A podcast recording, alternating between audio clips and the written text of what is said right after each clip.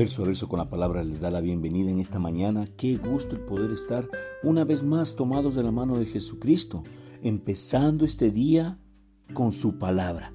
La palabra es lámpara a nuestros pies y lumbrera a nuestro camino. Es la promesa que el Señor nos dejó en su palabra y debemos confiar en ella, creer que esa promesa no cambia porque las circunstancias o las adversidades o los problemas vengan. Eso nos anima a querer ser mejores. Estamos caminando por la senda que camina el justo. El Señor frustra los planes de las naciones y hace fracasar todas sus intrigas. Pero los planes del Señor se mantienen firmes para siempre. Sus propósitos nunca serán frustrados. Quizá usted esté atravesando por dificultades que han sido causadas por personas que han querido hacerle daño. Tal vez estén tratando de destruir su negocio, su hogar, sus hijos o su matrimonio. Si es así, tengo palabras de ánimo para usted. Según el Salmo 33:10, Dios hará nulo los planes de esas personas y frustrará sus maquinaciones. El consejo de los impíos será frustrado, pero el consejo de Jehová permanece para siempre. Recuerde que si Dios es su fortaleza en el tiempo de angustia, nadie podrá vencerle. Por más poderosos que se vean en lo natural sus enemigos, usted siempre tiene asegurada la victoria porque está confiando en el Señor. Quizás sus enemigos piensen que tienen cierta ventaja sobre usted, pero como Dios está de su lado, eso le da toda la ventaja que usted necesita. Mantenga la calma. Escuchemos muy bien esta parte. Mantengamos la calma. Usted triunfará sobre ese problema. Entre tanto, concentre su atención en el Señor. Y los planes del corazón de Dios inundarán continuamente su corazón. La palabra del Señor dice en el Salmo 37, 30 y 31, la boca del justo habla sabiduría y su lengua habla justicia. La ley de Dios está en su corazón, por tanto, sus pies no resbalarán. El consejo de Dios le dará firmeza en todas las cosas. Las malas noticias no pueden quitarle la paz porque los pensamientos de Dios se levantarán y reprenderán las malas noticias para que no echen raíces en su corazón. Esta parte es muy importante que podamos tenerla claro.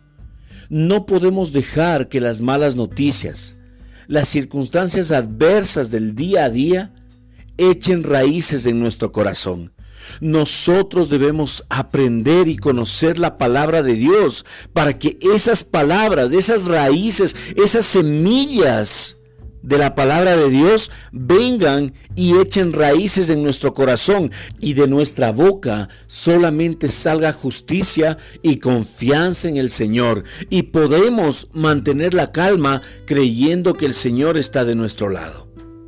Recordemos que Dios se levantará y reprenderá las malas noticias para que no echen raíces en nuestro corazón.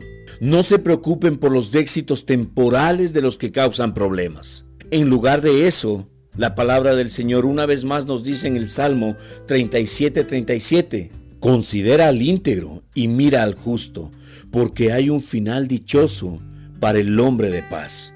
Considera al íntegro y mira al justo.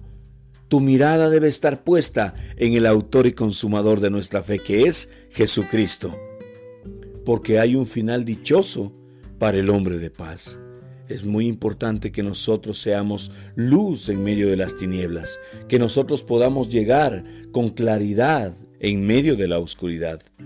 Tratemos de ser personas de paz y no personas de conflictos, porque nosotros creemos que mientras el Señor esté al frente, mientras el Señor esté en la barca, mientras nosotros estemos tomados de la mano de Él y mientras Él esté en medio del conflicto, la paz vendrá a nuestro corazón y echará raíces.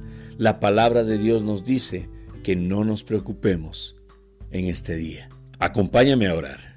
Amado Padre, bendito Dios, amado Salvador, queremos darte gracias a ti, Señor, porque tu palabra corre por nuestras venas, Señor.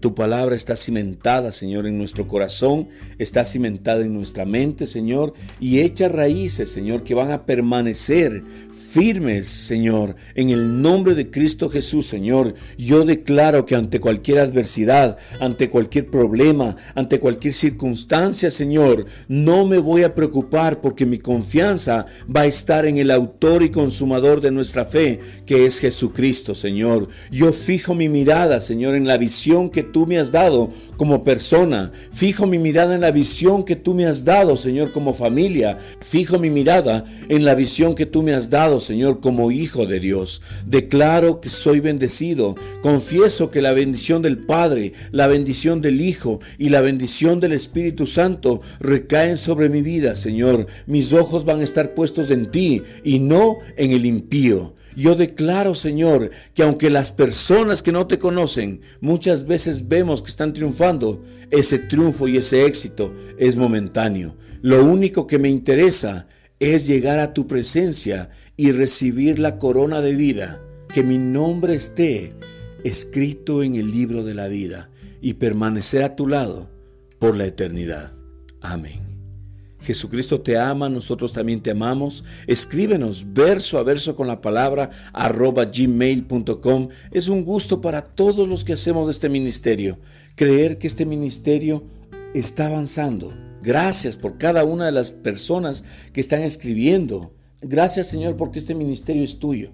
Nosotros simplemente somos administradores de lo que tú nos has dado.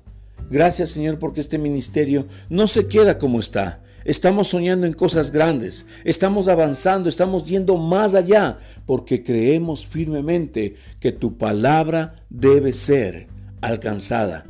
No queremos que la gente se pierda sin conocerte. No queremos que la gente muera sin conocerte. Anhelamos que podamos ser un camino de influencia para que cada persona que esté escuchando verso a verso con la palabra te pueda conocer y pueda tener un encuentro contigo. Y si tú que me estás escuchando no lo conoces, te animo a que hagas esta pequeña oración. Dile con tus propias palabras, Señor Jesús, en esta mañana o en esta tarde o en esta noche, dependiendo del país donde te encuentres, te vengo a pedir perdón por mis pecados.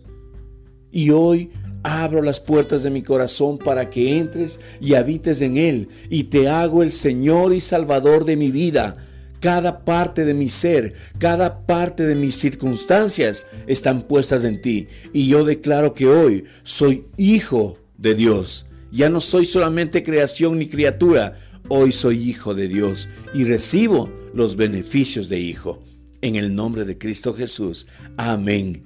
Déjame decirte que a través de ti que has hecho esta oración hay gozo en los cielos y gozo en la tierra. Nos gozamos porque tú has pasado de ser criatura a ser hecho hijo de Dios y recibes hoy todos los beneficios que eso conlleva. Jesucristo te ama, nosotros también te amamos con amor.